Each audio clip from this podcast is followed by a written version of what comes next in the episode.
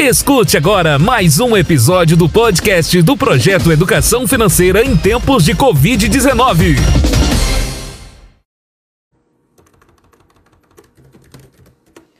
Olá, boa noite a todos. Tudo bem? Vamos começar mais uma live.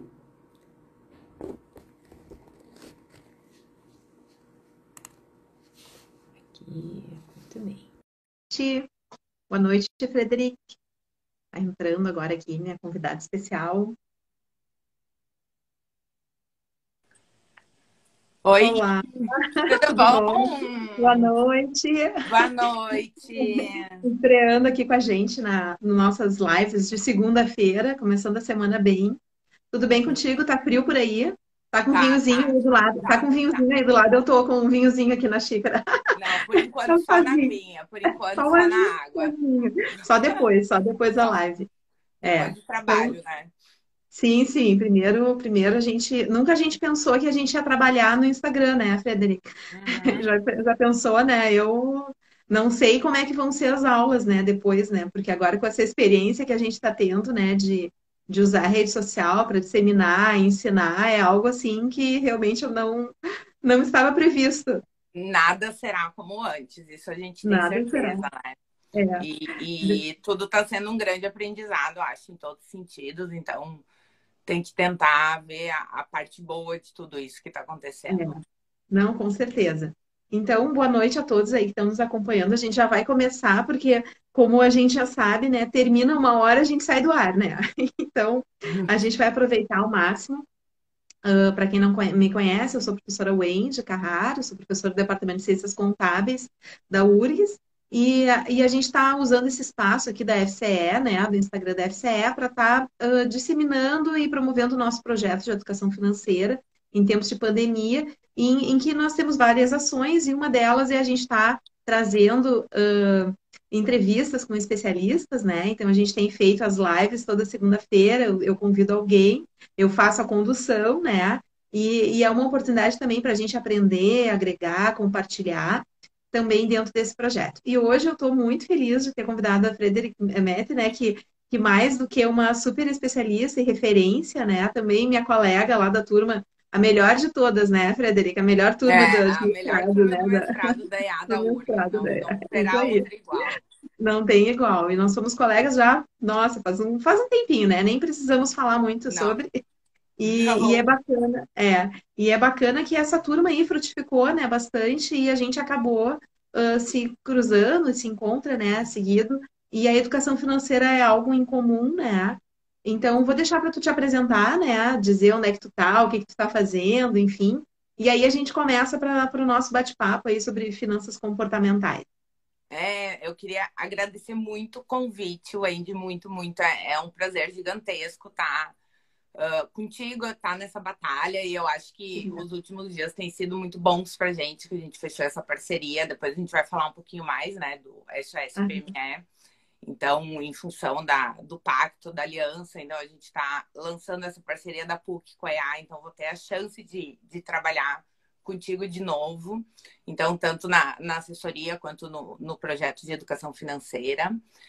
Então, para quem não me conhece, meu nome é Frederic, ah, sou hoje sou professora da Escola de Negócios da PUC, trabalho diretamente no PPGA da PUC, na linha de marketing. Então, a minha especialidade então é, é pesquisa na área de decisões financeiras. Então, hoje o convite foi justamente para falar um pouquinho sobre isso.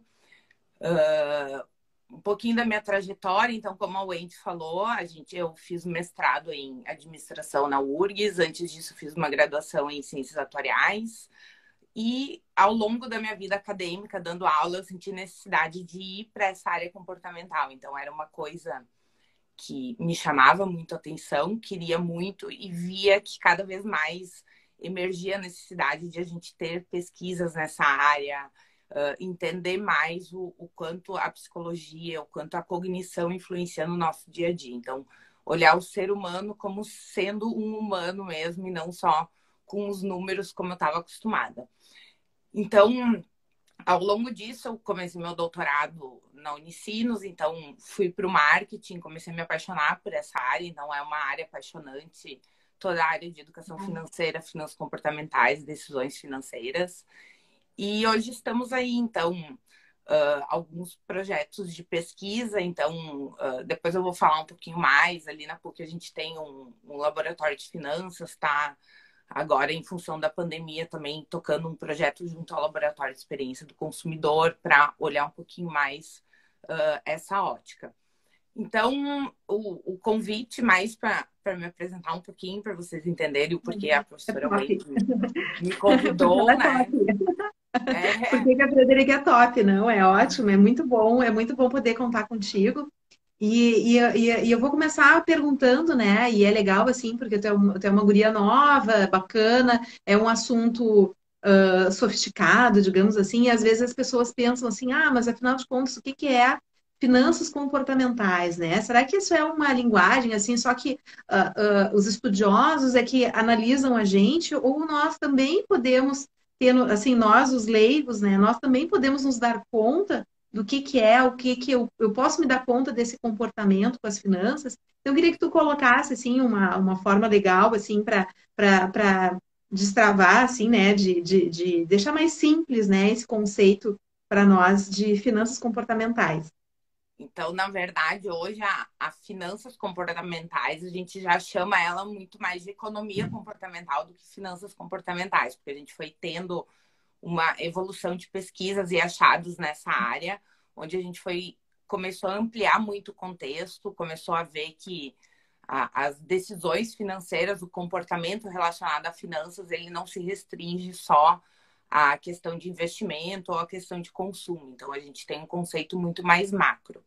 Então, quando a gente fala uh, em economia comportamental, em finanças comportamentais, a gente está olhando o indivíduo e tentando entender o comportamento dele sobre a ótica de decisões financeiras. Então, tudo aquilo que vai envolver dinheiro, vai envolver moeda, é o que a gente estuda dentro de economia comportamental, dentro de finanças comportamentais. Então, academicamente, a gente até diz que é o estudo do comportamento consumidor para decisões financeiras. Então, em decisões financeiras, a gente tem uh, N vertentes que a gente pode tentar entender. A, a mais antiga delas e a pioneira foi o estudo de finanças comportamentais voltada ao investimento. Então, uh, a gente tem origem nas teorias do Kahneman, principalmente, que começou a explicar o, o investidor a partir de heurísticas e viés. Então, começou a, a querer entender o, o, como ele operava, o como ele escolhia os seus investimentos sobre uma ótica muito mais cognitiva e tentando entender a tomada de decisão. Além de investimentos, a gente pode.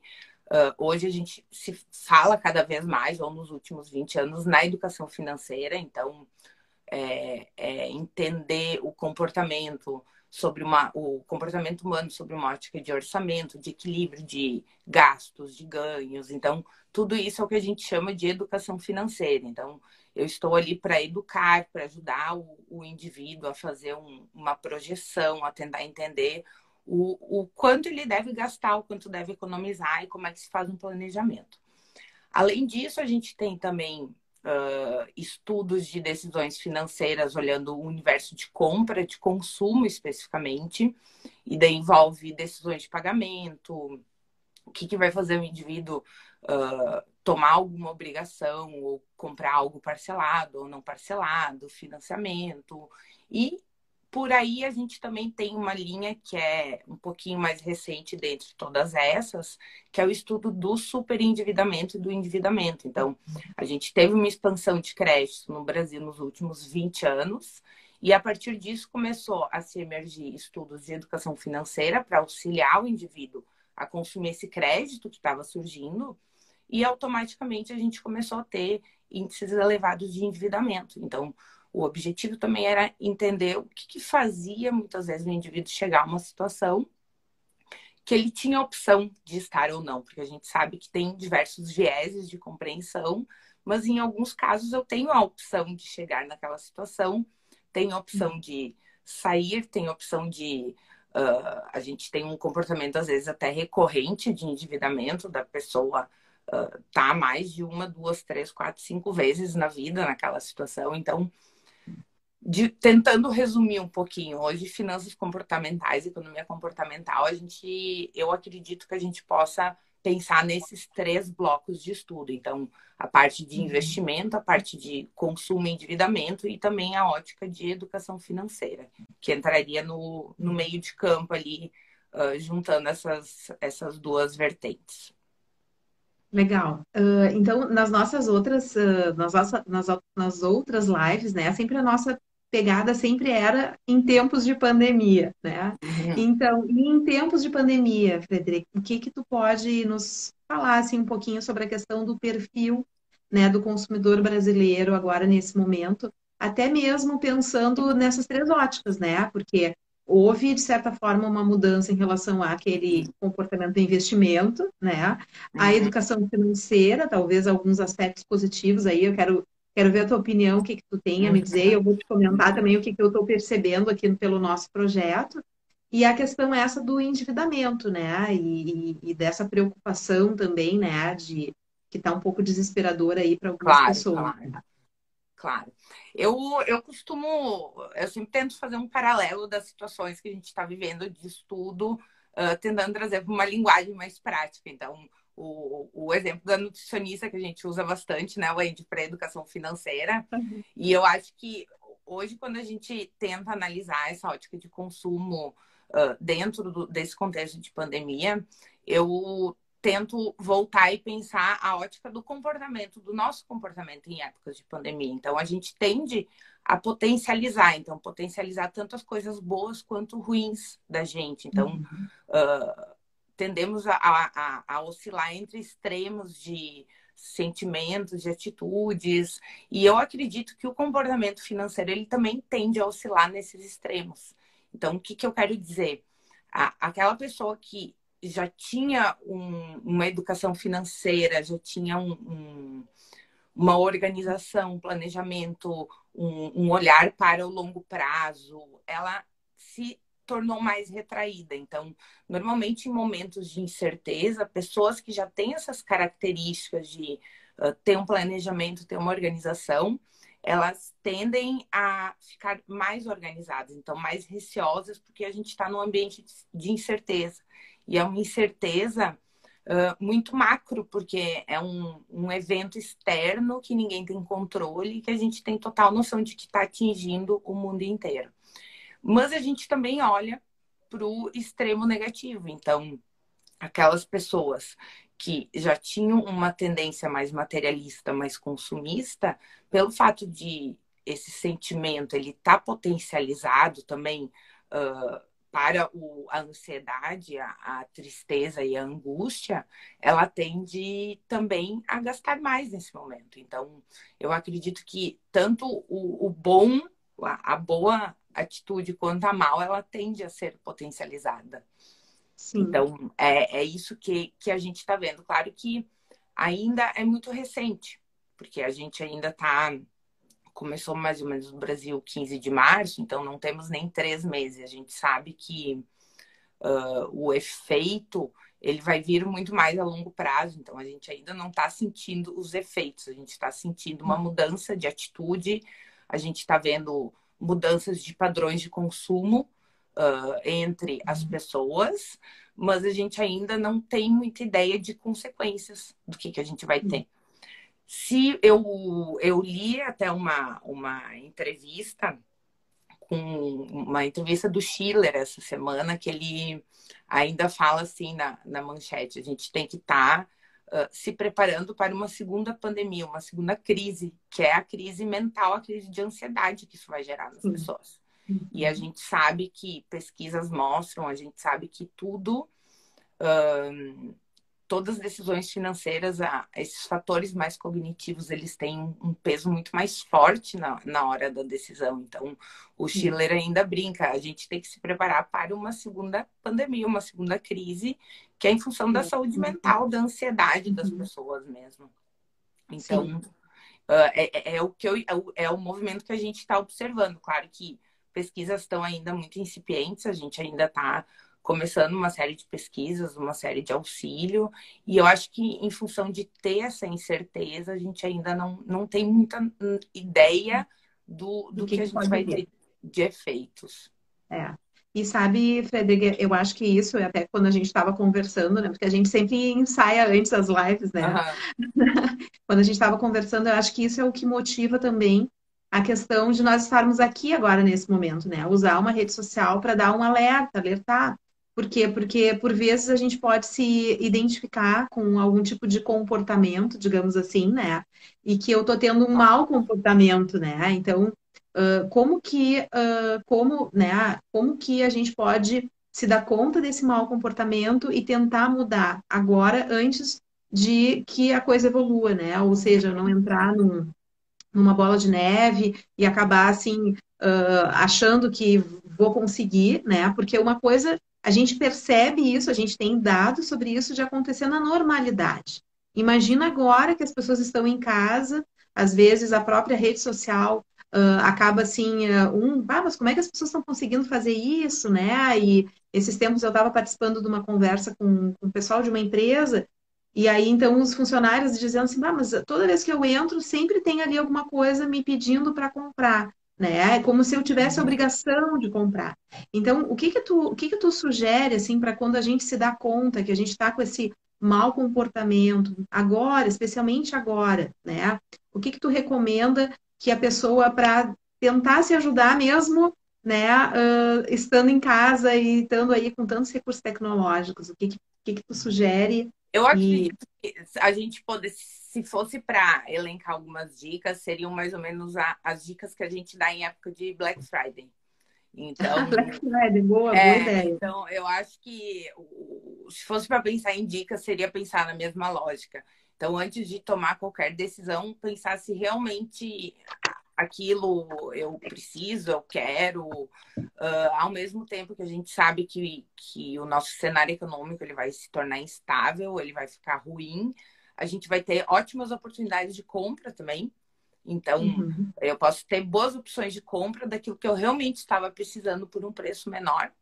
Mas, ao uhum. mesmo tempo, uh, em função de eu estar mais em casa, eu estar mais com, em contato com a internet, é, é computador, é celular, uh, a chance de eu gastar muitas vezes aquilo que eu não preciso é muito grande. Então, eu tenho certeza que a maioria das pessoas comprou alguma coisa que não precisava só porque estava ali navegando, apareceu algum, algum tipo de produto. Então, é a mesma dica numa entrevista que eu dei perto da Black Friday. Antes de, de tomar uma decisão, antes de escolher, pensar realmente se, uh, se eu estou precisando daquilo. E se eu estou precisando daquilo, procurar boas oportunidades. E muitas vezes aquele uhum. cara que se organizou, que uh, fez a poupança, guardou dinheiro para comprar alguma coisa, agora vai ser a chance de ele, uh, ele negociar, conseguir negociar. Uh, o pessoal ainda comentou aqui descadastrar, às vezes, é, o e-mail celular de, de mailing, da, fugir da tentação também funciona. Então, a gente pode. Eu acho que é, é um cenário muito Black Friday, porque a gente está com. Um, a tentação está ali na nossa porta, é muito fácil chegar. Cada vez mais, isso a gente pode ver no, no consumo no dia a dia também. Então, teleentrega de comida, delivery, muitas vezes eu adquiri um hábito por eu estar muito em casa que antes eu não adquiri. Mas, ao mesmo tempo, grande parte das pessoas também adquiriram hábitos bons. Então, eu uhum. estou cozinhando, eu estou limpando a minha casa, eu estou fazendo exercício em casa. Então, eu, eu vejo muito situação de extremo em, em caso de em caso de incerteza, que é o que a gente está vivendo. Então, o extremo em todos os sentidos da nossa vida. E é o extremo bom e o extremo ruim.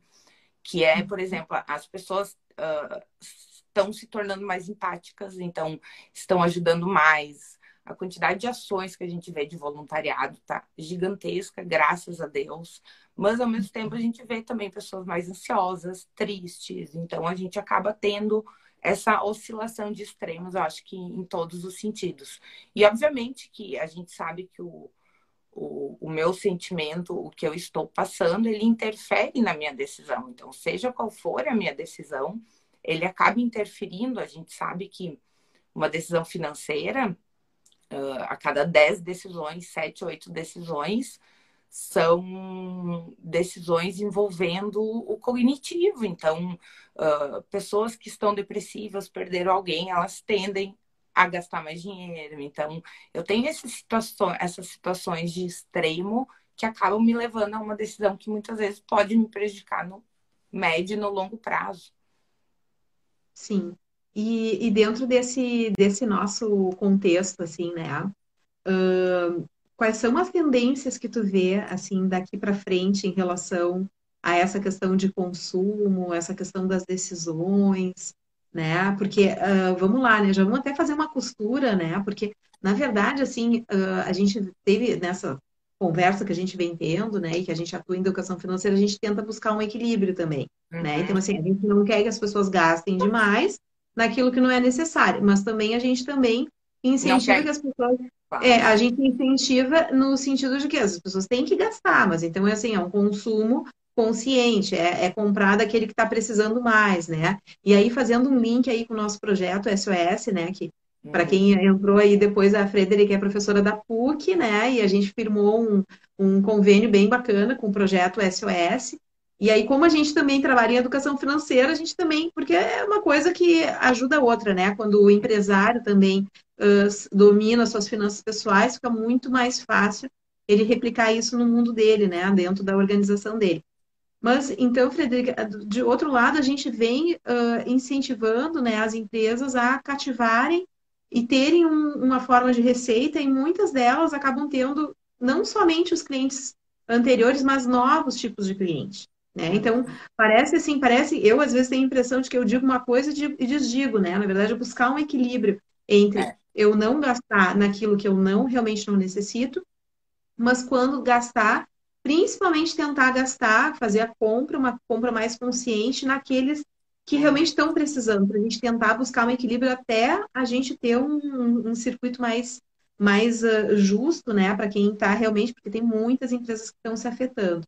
E aí, diante disso, assim, desse comportamento, eu vislumbro algumas coisas que as pessoas estão mudando, né, a forma de comprar, o que comprar, como comprar, que que tu, o que que tu está percebendo, assim, né? E qual a tua, tua relação em relação, tua percepção em relação a, a isso, né? O futuro, né? O futuro da, do consumo.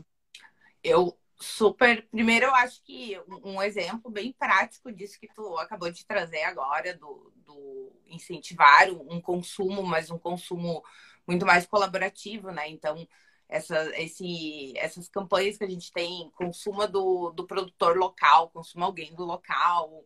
Então, cada vez mais esse tipo de ação ele demonstra essa questão da empatia das pessoas. Então, a gente sabe que o, o cenário ele é incerto, a gente uh, quer dizer, ninguém sabe quanto tempo ainda isso vai durar, ninguém tem ideia do, das consequências, dos efeitos que a gente vai ter, mas cada um vai tentando fazer a sua parte. Então, consumir uh, algo de um, um, negócio local acaba sendo uma forma de tu ajudar, acaba sendo uma forma uhum. também de tu ser solidário. E é muito o que tu falou, uh, a gente precisa uh, ensinar a pessoa a ter um controle financeiro. Então, um uhum. controle, uma organização financeira não significa gastar, nem uh, investir, nem consumir, significa ter um equilíbrio. Então, a pessoa tem que ter uma ideia de compromissos, tem que ter ideia de prazos desses compromissos que ela gerou e tem que ter uma ideia de um percentual uh, mais ou menos que seria o ideal de fazer uma reserva e o restante não é porque eu estou no momento de incerteza que eu preciso triplicar ou quadriplicar a minha reserva. Então, uh, eu tenho que achar um equilíbrio. E cada vez mais a gente também, diante desse cenário de incerteza, a gente vai ter um cenário também de desemprego muito alto. E aquelas pessoas que estão com uma renda garantida, o que eu quero dizer, aquela pessoa que vai continuar mantendo o seu salário, ou pelo menos uma base do seu salário, o ideal é que ela consuma do negócio local justamente para tentar fazer uhum. a economia girar. Uhum. Então, uhum. uh, cada vez mais o, eu acho que a, a questão da educação financeira não está no poupar, nem no consumir, e sim a gente saber qual que é o equilíbrio da nossa vida, a gente elencar prioridades. Então, uhum. eu, desde que eu comecei a estudar isso e trabalho com isso, eu sempre falo que não é errado gastar. O importante é a gente saber no que, que a gente está gastando e a gente gastar naquilo que nos faz feliz. Até porque se tem muito a lógica de que eu não posso me tornar escravo do meu trabalho. O meu trabalho ele tem que ser um, uma ponte para eu chegar e conseguir fazer aquilo que realmente me faz feliz. Então, eu preciso elencar, obviamente, que em cenários que eu vou ter recessão, que daqui a pouco a minha renda diminui um pouco, como está acontecendo com algumas pessoas, eu vou ter que voltar para aquela minha lista de prioridades e refazer ela. Mas o, o cenário não é guardem dinheiro, o mundo vai acabar, não vai mais existir mundo depois de amanhã. Bem pelo Sim. contrário. Então a Sim. gente precisa continuar movimentando, claro, com critérios e, e sabendo exatamente o que, que eu posso fazer e, e o que, que eu quero fazer. Então, uh, eu acredito muito na educação financeira como a pessoa se conhecer. Então, é que nem todo mundo que faz terapia, todo mundo deveria fazer terapia, porque eu tenho que me conhecer, não é para me tornar uma pessoa perfeita, e sim para saber o que, que eu devo fazer da melhor maneira ou de uma maneira que minimize os riscos que vão vir posteriormente. Então, a questão da educação financeira é exatamente a mesma coisa.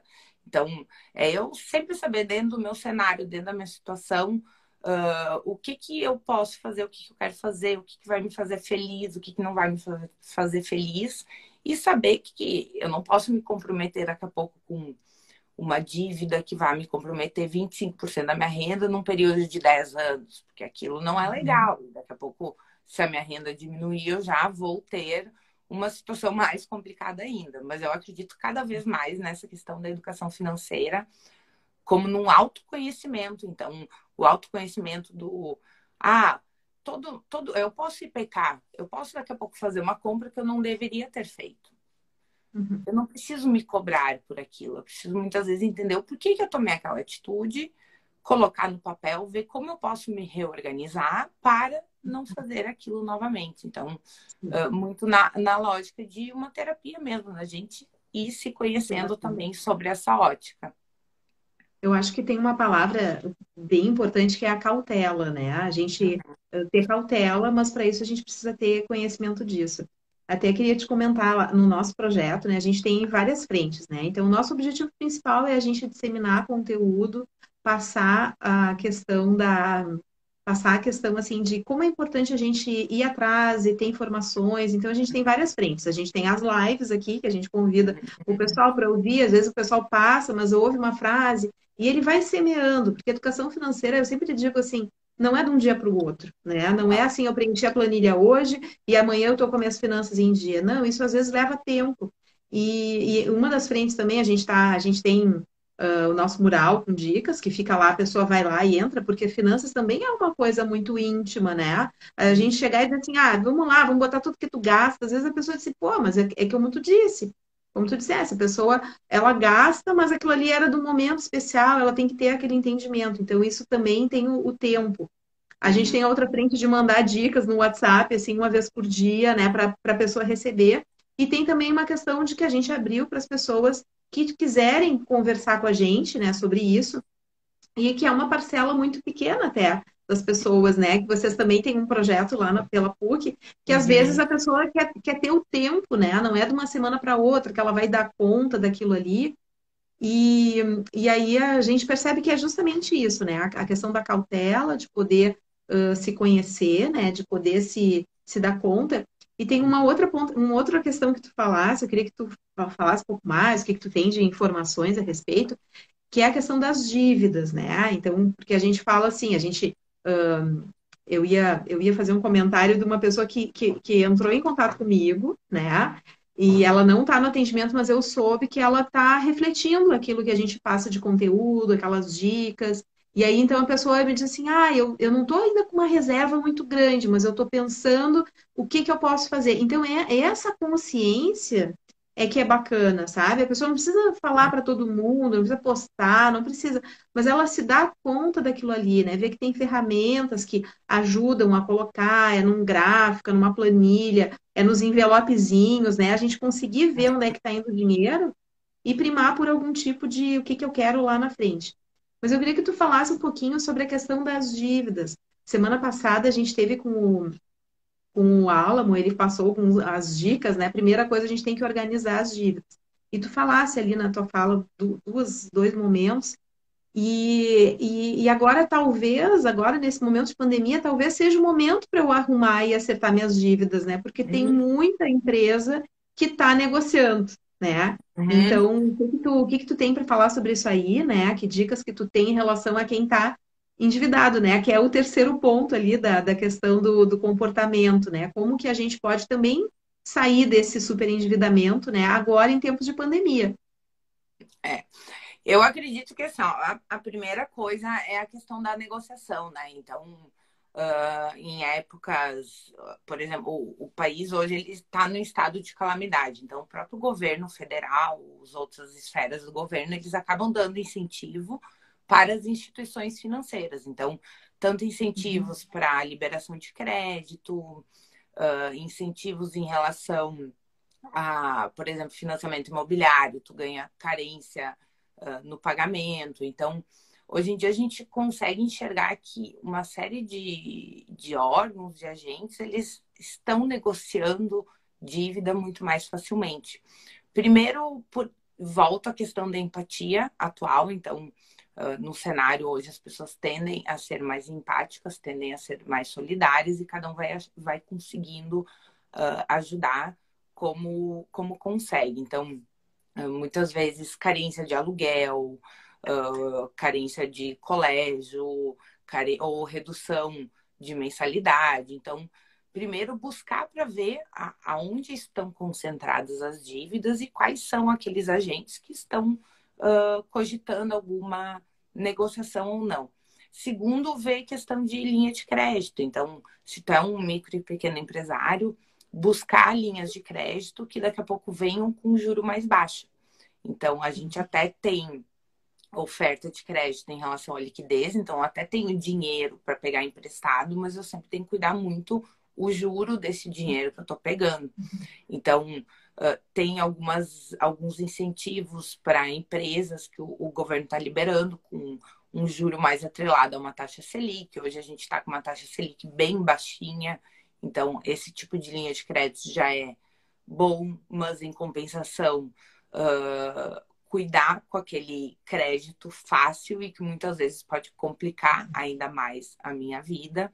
Mas eu acho que a, a principal dica hoje seria a questão de ir buscar uh, todos os agentes, todos os lugares que eu estou devendo ou que eu tenho de uh, gastos fixos e ver quais são aqueles que eu tenho condições de renegociar ou de uhum. negociar, ou de ganhar prazo, ou de daqui a pouco aumentar uma quantidade de parcelas que eu tô uh, devendo, porque muitas vezes para aquela pessoa também vai ser mais vantajoso ela aumentar a quantidade de parcelas que tu vai pagar para ela do que ela também não receber, porque uhum. a gente vai entrar numa situação de recessão econômica de, de todos os lados, então é tanto do fornecedor, é tanto da, da pessoa jurídica, é tanto da pessoa física, então acho que a tendência de renegociação ela vai acabar sendo maior. Então, assim como a gente vai ter condições de comprar produtos, comprar serviços com condições daqui a pouco melhores, a gente também vai ter condições melhores uhum. para renegociar.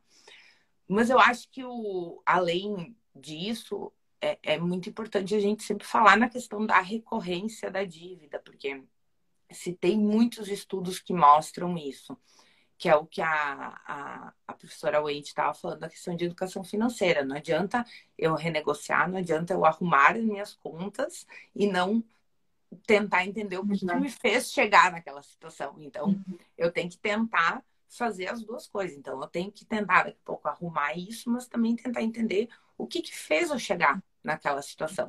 Porque se eu não entender isso, a chance de eu cometer daqui a pouco os mesmos atos, ela é muito grande, muito grande. Então, uh, acho que a gente tem que trabalhar muito esse conceito, essa questão de consciência uh, financeira. Se fala cada vez mais em bem-estar financeiro, então muita, muitas vezes a gente falava em bem-estar geral, o meu bem-estar individual. Agora a gente tem um conceito que se estuda, se fala bastante, que é o bem-estar financeiro, então ele está uhum. quase substituindo uhum. a questão da educação financeira, porque o que é o bem-estar financeiro? É o gerenciamento do meu dinheiro, que daí sim é um, uma análise muito mais voltada à educação financeira, controle financeiro, mas o bem-estar financeiro também ele estuda o nível de estresse que eu tenho em relação à minha situação financeira. Então, uh, muitas vezes eu posso ter dois indivíduos na mesma situação e um não consegue dormir de noite, o outro consegue. Então, cada vez mais se fala na, na ótica da educação, mas também uh, num contexto de, de pensar no bem-estar. Então, no quanto aquilo uh, pode prejudicar, é, pode prejudicar ou não as pessoas e o que, que fez elas chegarem naquela situação. Então, eu tenho que me autoconhecer para daqui a pouco não passar por aquilo de novo, né? Então, acho que uh, é sempre legal a gente pensar de forma mais macro. Então, não tentar resolver meu problema de curto prazo e sim tentar sim. Uh, enxergar toda a situação. Sim, porque no, no fundo isso tudo tem a ver com a segurança que a pessoa tem, né? A uhum. segurança mesmo, mesmo a, a, segurança das coisas, né? Se a gente está seguro para uma prova, né, a gente vai, né, e, e a gente se prepara para aquilo ali, né? E eu acho que em relação a essa essa questão de educação financeira, e eu, eu gostei bastante, assim, desse termo que tu usasse, né? O bem-estar financeiro, né? educar para bem-estar, né? Podia ser uma, uhum. dava até um título bonito, né? De, de uhum. artigo, né? De livro, né? De, Não, é, de mas, mas de a inspiração. é justamente essa mesmo, é, é o bem-estar, então uh, é o olhar, eu querer que a pessoa se conheça para ela se sentir bem dentro da situação que ela está vivendo. Então, Sim. não tem o certo ou errado, tem o deixa a pessoa bem ou não, né? o, o que daqui a pouco funciona para uma pessoa, o que é certo para uma pessoa, pode não ser para outra. Então é, é bem, bem isso que tu falou. É, e tu sabe que, que essa questão assim de, de saber lidar, né? Porque eu, eu, eu já vi uh, né, nessas, nessas formações que eu acabo dando assim para adultos, né? Uh, é interessante que esse, essa forma de lidar com a situação. Né? Então, teve um curso em que a, a grande maioria dos, dos, participantes eles estavam endividados, então o objetivo era ajudá-los a se organizar. E é bem interessante que pessoas assim muito tranquilas, né? Eu, eu olhava assim, meu Deus do céu, né? E tinha alguns assim que estavam realmente, meu Deus, não sabe por onde começar. E alguns bem tranquilos em relação a toda aquela situação, né? Então é interessante, né, da gente saber ter um equilíbrio emocional mesmo numa situação uh, financeira desequilibrada, né? Então, isso aí acho que é um desafio bacana, interessante a gente levar em conta isso, né? Um, uhum. e, e, como é que tu pode fazer, assim, a gente falando, assim, dessa questão do comportamento das decisões financeiras, né? Com essas variáveis cognitivas, né? Como é que a gente pode se modelar, né? Como é que a gente pode fazer essa, essa inter-relação entre elas nesse aspecto aí de de meu comportamento, minha decisão e o, o cognitivo? O que, que tu sugere? Eu acho que o primeiro ponto entra dentro dessa questão do autoconhecimento, a gente entender o, o que, que me faz tomar uma decisão, o que, que me faz chegar numa decisão, ou o que, que mais me influencia na hora de adquirir alguma coisa, quando eu fiz alguma compra por impulso, por que, que eu fiz aquela compra sabendo que depois sabendo que era por impulso. Então, acho que entra muito nessa lógica do autoconhecimento. Então, no momento em que a gente entende o porquê a gente pode tomar eventuais decisões erradas, eu posso tentar me precaver de tomar outras decisões erradas nesse sentido. Então, uh, acho que isso entra muito. A gente tem uh, dentro de variáveis cognitivas que a gente tem já comprovado que influenciam então essas decisões é a questão de materialismo, uh, questões voltadas muito à orientação temporal, uh, questão voltadas à impulsividade do, do, do, da pessoa. Eu tenho muito a questão do locus de controle, então cada vez mais se tem estudado isso, porque muitas vezes as pessoas pensam, não, eu estou tomando essa decisão, mas quando eu quiser eu paro de comprar, ou quando eu quiser eu quito as minhas dívidas. E não então, consegue. É... E não consegue. E aí a gente entra muito na, nos estudos que o próprio Kahneman traz para o mercado de investimentos, que é a questão de heurísticas e vieses. Então, quais são os atalhos? Então, muitas vezes, não só no lado financeiro, mas até na, na vida pessoal da gente. Muitas vezes a gente é aquela história de criar uma mentira e a gente repete tantas vezes que a gente acaba acreditando naquela mentira. Então a gente acaba uh, gerando uma explicação ou tentando criar uma desculpa para uhum. tal atitude que eu tive. E, e isso entra uh, na lógica da, das heurísticas e vieses do Kahneman, que ele traz uma série de atalhos mentais que o indivíduo tem para tomar decisões. Então, um, um exemplo clássico é o efeito manada no mercado de investimentos, que uhum. a pessoa vê o, pessoas ao redor conhecidos comprando ou vendendo um determinado investimento, ele tende a replicar aquele comportamento pensando que eu não quero ficar aqui sozinho, eu vou me juntar aos demais, gerando o que a gente chama de efeito manada. E agora, uh, por exemplo, com, com, essa situação, a gente acaba também gerando o que a gente chama de heurística de afeto, que é quando a gente tem uh, momentos de muita incerteza, a gente tende a tomar decisões se apegando a algum fato. Então, eu tô tão ansioso que daqui a pouco eu vou consumir alguma coisa, eu vou gerar uma própria explicação na minha cabeça para aquilo que eu estou uh, consumindo. Então, estou muito em casa, vou me dar de presente alguma coisa. Então, a gente acaba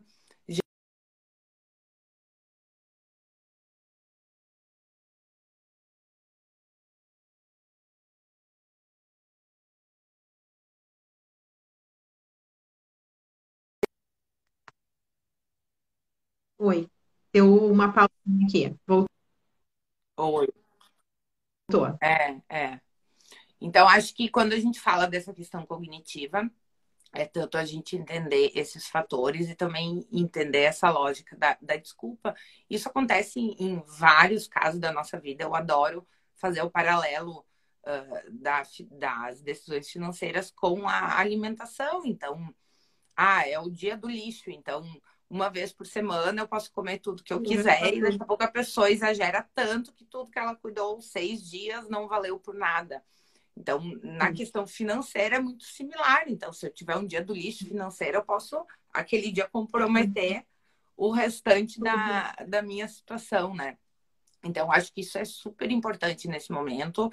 E, e de novo, não é certo, não é errado, mas é a pessoa entender, a pessoa uh, não se culpar, entender aquilo justamente para acabar não replicando uh, alguns erros ou algumas decisões que não fizeram bem. Então, eu acredito muito nisso, não no julgamento, e sim no, no aprendizado. Sim. Não, bem legal essa. Dá, dá para dá criar uns passos, né? Passos para melhorar o meu tá. comportamento, né? E tu viu que na nossa timeline ali tá o professor Marco, né? Que foi meu prof, né? Sim. Lá, né? E é teu também, né? Ele é nosso, nosso inspirador aí, né? Se a gente está aqui hoje, né, Frederico? é graças a ele. Ele, Marco, se prepara que eu vou te chamar também aqui para uma live. Não sei se ele vai curtir muito, mas vou chamar ele para uma live. Vai, eu acho que vai. O professor é. Martins, ele é, eu acho que ele é peça essencial na vida de qualquer pessoa que vá para a área é. de gestão. Então, qualquer pessoa que assiste uma aula dele é inesquecível a aula dele. Então, os alunos falam, a gente já passou por isso, né, Wendy? Ele é um grande é. mestre. É, é verdade. Então, olha só, uh, Frederica, eu queria agora que a gente falasse um pouco, que tu falasse um pouco também das iniciativas que tem aí pela PUC também, porque eu acho que é bem legal, assim, das pessoas verem, assim, que a URGS não é a URGS nem, o, nem, o, nem a PUC, né, é separado, que existem ações legais. Daí, queria que tu falasse um pouco dessas iniciativas, tanto as que estão relacionadas à educação financeira, né, também, porque tem há muito há, há, muito a se fazer, né? Então é legal assim para a gente poder compartilhar uhum. e também essa questão aí do projeto que está envolvendo, né? Que também não deixa de ser uma forma de dos voluntários, né? A gente está vendo aí que tem bastante gente aí que está dos teus seguidores aí que estão, né? Que eu acho que é legal uma oportunidade também para para convidá-los, né, a participar. Uhum. Olha, Sheila, né? E a gente fica falando, esses dias eu vi uma live e a pessoa ia dizendo, oi fulano, oi fulano, oi fulano. Uhum, eu fico me acabou aqui, né? É, aí acabou a live. E, aí queria que tu falasse um pouquinho, né, para a gente conhecer também dessas iniciativas. Já contigo. Eu, eu acho que hoje está uh, sendo foi o meu, ó. Voltou, Andy? Voltou, voltou, voltou. Um, porque eu tô tendo esse. Nos últimos 12 meses estão sendo, eu acho que profissionalmente, os melhores 12 meses da minha vida, porque eu tive uh, a, a, oportunidade de, de começar a trabalhar na PUC. Estou tendo muitas, uh, muitas uh, oportunidades, muitas coisas que eu estou vendo hoje que eu não tinha visto até, até agora.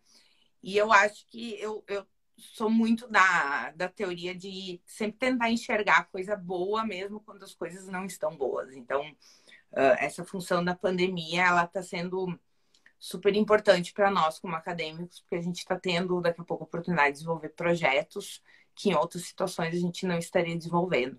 Então, acho que o, o Pacto Alegre, que é a Aliança para a Inovação, que envolve as três maiores e melhores universidades do nosso estado, que é o URGS, a PUC e a Unicinos, também está nos proporcionando isso. Então, de fazer essa aproximação de ações que a gente tem uh, muitas vezes na URGS e na PUC, que isoladamente elas não vão render tanto que não quando a uhum. gente faz a parceria. Então, acho que o, o primeiro é o SOS PME, então, uh, que a Wendy já participa, foi uma das idealizadoras do projeto. E quando eu conheci o projeto, quando eu fiquei sabendo, eu fiquei encantada, extremamente encantada. E acabei uh, indo para a PUC querendo levar essa ideia de que eh, seria muito legal a gente, como pacto, como aliança, participar de um, unir forças num projeto que já estava dando muito certo. Então, é um projeto que o, o feedback já está sendo muito legal. A gente na PUC tem uma estrutura que só vem a agregar a estrutura da URGS, então com o nosso nossa Tecnopuc, nosso parque tecnológico, o hub na área de saúde. A gente tem diferentes escolas com agentes de inovação. Então, a ideia foi justamente unir forças, então buscar o, o, o que a PUC possa oferecer para o projeto para agregar valor. Então, a, a nossa parceria hoje a gente acabou divulgando oficialmente. Então, uh, a ideia é, agora a gente montar um, um, um hub de, de equipes dentro da própria PUC, que a ideia é essas equipes serem coordenadas por professores da PUC, onde a gente vai usar todo o fluxo operacional, toda a base de voluntários, base de empresas, todo o know-how que o pessoal da URG está trazendo para a gente. Então, a gente divulgou hoje para toda a comunidade já, então, comunidade do parque, da universidade. Então, no próprio comunicado, Uh, depois a, a Wendy vai passar o meu contato também, então uh, tem o próprio link para se cadastrar quem quiser ser voluntário. A gente tem. Eu diferentes... pedi para alguém da minha equipe colocar o link ali colocar agora. Vai colocar, vai colocar, o link ali para o pessoal ter. Então, e, e, e vocês conseguem ser voluntários em diferentes frentes Estão uh, uh, perguntando se a PUC São Paulo entra. Ela, na verdade, qualquer pessoa pode ser voluntária. Então, uh, essa aliança é a PUC Rio Grande do Sul, mas as equipes não são exclusivas com o pessoal da PUC. A ideia é só disseminar o, o projeto para voluntários de toda a natureza. Então, o voluntário pode atuar na área de consultoria, na área de comunicação, área administrativa. Então, tem diferentes frentes para auxiliar no projeto. Então, acho que essa está sendo. Estou uh, muito feliz de, de compartilhar isso. Então, foi. Uh, eu brilhei os olhos, falei com a Dani da Tecnopuc, que brilhou os olhos junto, e, e as meninas da URGS, todo mundo muito disposto. Então, rapidamente a gente conseguiu unir forças e alinhar essa parceria, que foi divulgada oficialmente hoje. E o, o, o outro projeto que eu comentei com a Wendy é do nosso Labex. Então, o Labex é um laboratório de experiência do consumo que está situado na Escola de Negócios da PUC e é um laboratório uh, que é financiado, é uma parceria com a Paim, a agência Paim, e a gente agora está uh, criando um hub de conteúdo a partir de, do Labex. Então, o Labex inicialmente ele foi estruturado para fazer experimentos, então a gente consegue fazer experimentos tanto sobre a ótica acadêmica, também sobre a ótica gerencial. Então, eu quero fazer um algo para minha equipe, algo voltado à liderança, eu quero validar um produto, um MVP antes de pôr no mercado. Então, todas as linhas eu consigo fazer lá. com a função do isolamento da quarentena, a gente começou a perceber que a gente precisava trazer algo para a sociedade de relevante, até porque a nossa estrutura física não está mais funcionando normalmente. E conversando, então, uma equipe de professores da PUC, com alguns bolsistas, alguns alunos, o, o pessoal, a equipe da PAIN, que está envolvida com o LABEX, a gente conversou bastante, bastante, teve algumas reuniões, o pessoal da PAIN trouxe muitos cenários com dados que já existem. E a gente começou a ver que muitas das informações que vão para o mercado hoje, notícias, são coisas ruins. Então, é muito das fake news que cada vez mais aparecem. E a gente começou a, a pensar o que, que a gente pode levar para o nosso consumidor de diferente do que ele já recebe hoje. Porque em época de pandemia, o que tu mais tem é um. Tu joga conteúdo em cima das pessoas que muitas vezes Sim. a pessoa não sabe nem qual conteúdo que ela vai acabar Sim. consumindo. Escolhendo. Então, ela não sabe nem qual conteúdo ela vai acabar consumindo. Então, dentro disso, a gente uh, definiu o tema do nosso hub de conteúdo, que é sobre esperança. Então, a gente quer levar esperança para o consumidor. Chega de notícia ruim, chega de pessimismo, chega de incerteza. A gente quer que ele encontre uh, o lado bom dentro dessa pandemia. E a gente começou a, a pensar como é que a gente poderia fazer isso. Então, estamos desenvolvendo uma série de ações uma das uhum. ações que eu estou envolvida diretamente é a ação de pesquisa, então a gente vai uh, rodar, além do hub de conteúdo, que vai ter conteúdo digital voltado a essa questão de notícias, uh, de outras informações, voltar sempre com foco da esperança de gerar um otimismo, a gente também está desenvolvendo uma pesquisa que é justamente ver o, o como o indivíduo ele está se moldando dentro dessa pandemia. Então, muito do que a gente estava uhum. falando, que mudanças uhum. a gente vai ter. Só que a Sim. gente não quer entender só a mudança financeira, a gente quer entender a mudança dele uh, na dimensão individual.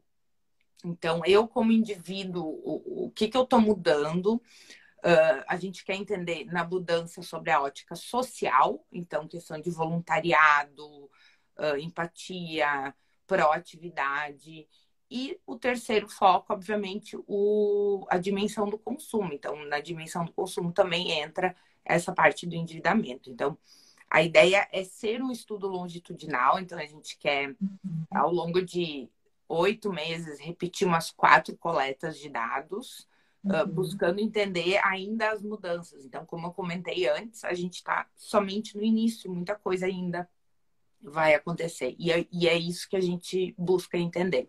Então, esse é o uhum. segundo projeto que brilha, brilha os olhinhos também. Então, acho que uh, se não fosse essa função da pandemia, talvez não seria uma ideia que a gente tirasse do uhum. papel. Então, tudo isso uhum. faz a gente sacudir e pensar como a gente pode trazer coisas legais para, para as pessoas. Ah, legal. E eu acho que isso aí é bem importante.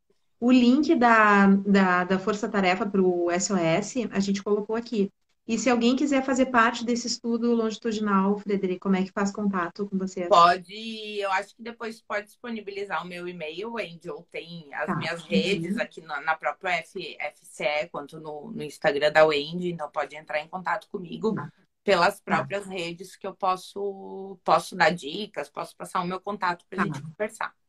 Não, bem bom. Isso aí eu acho que é bem importante para que a sociedade veja como é que as universidades se envolvem, né? Então a gente tem projetos que se complementam, né? Eu digo sempre, digo, é que nem a questão de uma coisa é a gente fazer o curso de atuariais, né? Curso de contador, né? E aí, agora eu sou contadora. Mas para a educação financeira, para a questão de, de comportamento, de empreender, né? Isso a gente tem que fazer o máximo possível, né? Então, se a pessoa está participando do nosso projeto, quer participar do, de um segundo, ela só tem a ganhar, né? Só tem a ganhar com isso. Ó, e... o, Cris, o, Cris, o Cris é um amigo meu, é um ex-aluno meu. Ele Sim. acabou de dizer que a Giane Guerra compartilhou uma, uma reportagem hoje na Zero Hora falando dessa perspectiva de boas notícias, de otimismo. Eu Ai, não, não vi, gente, confesso que eu não vi, mas eu sou super fã da Giane Guerra, então, uhum, mesmo sem é ver a reportagem, as reportagens dela, eu recomendo de olhos fechados. Então, ah, legal. acho legal vocês, vocês verem. O Cris passou bom. a dica. Teve, teve alguém que fez uma pergunta ali, eu tomei nota aqui, perguntou se a educação financeira é obrigação, obrigatoriedade, tem, é obrigatório na graduação. Né? Não, não é obrigatório. Eu, eu, eu meio que obrigo os meus alunos a trabalhar a educação financeira, né? na disciplina de orçamentária. Mas, de certa forma, assim, através de projetos de extensão como esses que a gente está promovendo, porque assim, eu acredito que na PUC também seja, a gente acaba atraindo alunos, né, para fazer parte dos alunos voluntários dos projetos e acaba que eles acabam se, se qualificando também, né? Mas, ah, mas infelizmente não tem isso. Até a Marisa está nos acompanhando aí também. A Marisa foi uma foi a primeira live que eu fiz, né? Até ela deu umas dicas aí, escreveu aí nos comentários. E é um dos planos, né, Marisa? A gente implementar uma, uma disciplina. Ó, e agora tu tem o um contato aí da, da, da Frederic. Vamos implementar isso na PUC e na URGS, né? Colocar um, a gente pensou até em fazer um curso só de, de planejamento financeiro, né? Acho que até vocês têm alguma coisa, né, na PUC em relação a, a, a questão do planejamento financeiro, Tem, né? É, até deixa eu divulgar o pessoal do SUF. Isso. O SUF tá no tá aqui no Instagram também, então é uma equipe que a gente tem um laboratório de finanças, a gente tem uma equipe de apoio em relação à educação financeira, à renegociação de dívida. Então, hoje os atendimentos estão todos remotos, eles seguem, mas estão todos remotos. Então, uh, a meninada que trabalha lá, coordenada pelo professor Gustavo, é show de bola. Então, super recomendo eles. E volta e meia também eles fazem em parceria com o pessoal do direito um mutirão de renegociação de dívidas. Então, Legal. super recomendo. É SUF, S-U-F, uh, que está situado ali na Escola de Negócios da PUC também.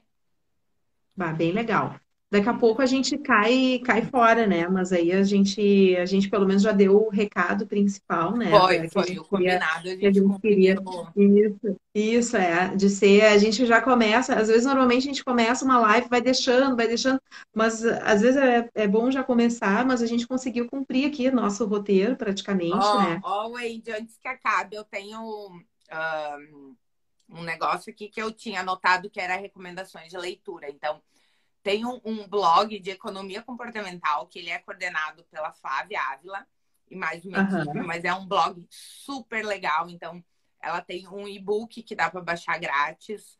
Tem uma Como é série é de artigos. É, é o é blog é de economia comportamental. Economia comportamental. É. Tá. Então, uh, ela tem o guia de economia comportamental. Então, dá para baixar gratuitamente, então super recomendo. Quando eu comecei a estudar sobre isso, ela foi uma das pessoas, primeiras pessoas que eu conheci. E ela tem uma, uma empresa também de consultoria que eu adoro, então super recomendo o conteúdo da, da Flávia e do, do pessoal que auxilia ela, de toda a equipe. E a professora Vera Rita de Mello, então acho que todo mundo que estuda psicologia econômica, economia comportamental é, já deve ter ouvido falar dela. Ela uhum. também está nas redes, ela também tem um site, gera um conteúdo super legal. E ela tem alguns cursos que, gente, eu juro que não estou ganhando nada, mas foi. Eu já fiz um curso dela, tô louca para fazer o outro. Então, são minhas duas principais dicas de, de pessoal aqui do Brasil que estuda mesmo as pessoas, uh, estuda a nossa cultura, né? Ó, o Joel tá mandando uhum. uma pergunta aqui, ó. A pandemia pode ter gerado uma oportunidade dos pais em educar os seus filhos, com certeza, já eu acho que a gente está é. vivendo um momento histórico hoje uh, que, que, sem precedentes e que a gente ainda tem os memes dizendo que tem pena dos professores de história no futuro, né? Então acho que é um bom trazer esse esse assunto para dentro de casa, até porque os pais estão mais envolvidos também na educação dos filhos no dia a dia, né? É. É uma super oportunidade que a gente está tendo, né? A gente vai sair fora do ar em seguidinha. Queria te agradecer. Ah, obrigada. Muito. Semana que vem tem uma outra. Deixo contigo tu dar uma palavra final. Se a gente cair é com a tua palavra aí, te agradeço muito. E vamos repetir, vamos repetir essa dose aí. Obrigada mesmo. Agora deixo contigo queria... fazer um final. Queria agradecer muito o convite. Acho que amo participar de todas as ações da URGS. A URGS foi minha casa há muitos anos, sou da minha base, tudo eu construí na nossa Universidade Federal. Então, fico muito feliz toda vez que vem um convite, uma participação. Estou uh, sempre disposta, fico muito animada em colaborar.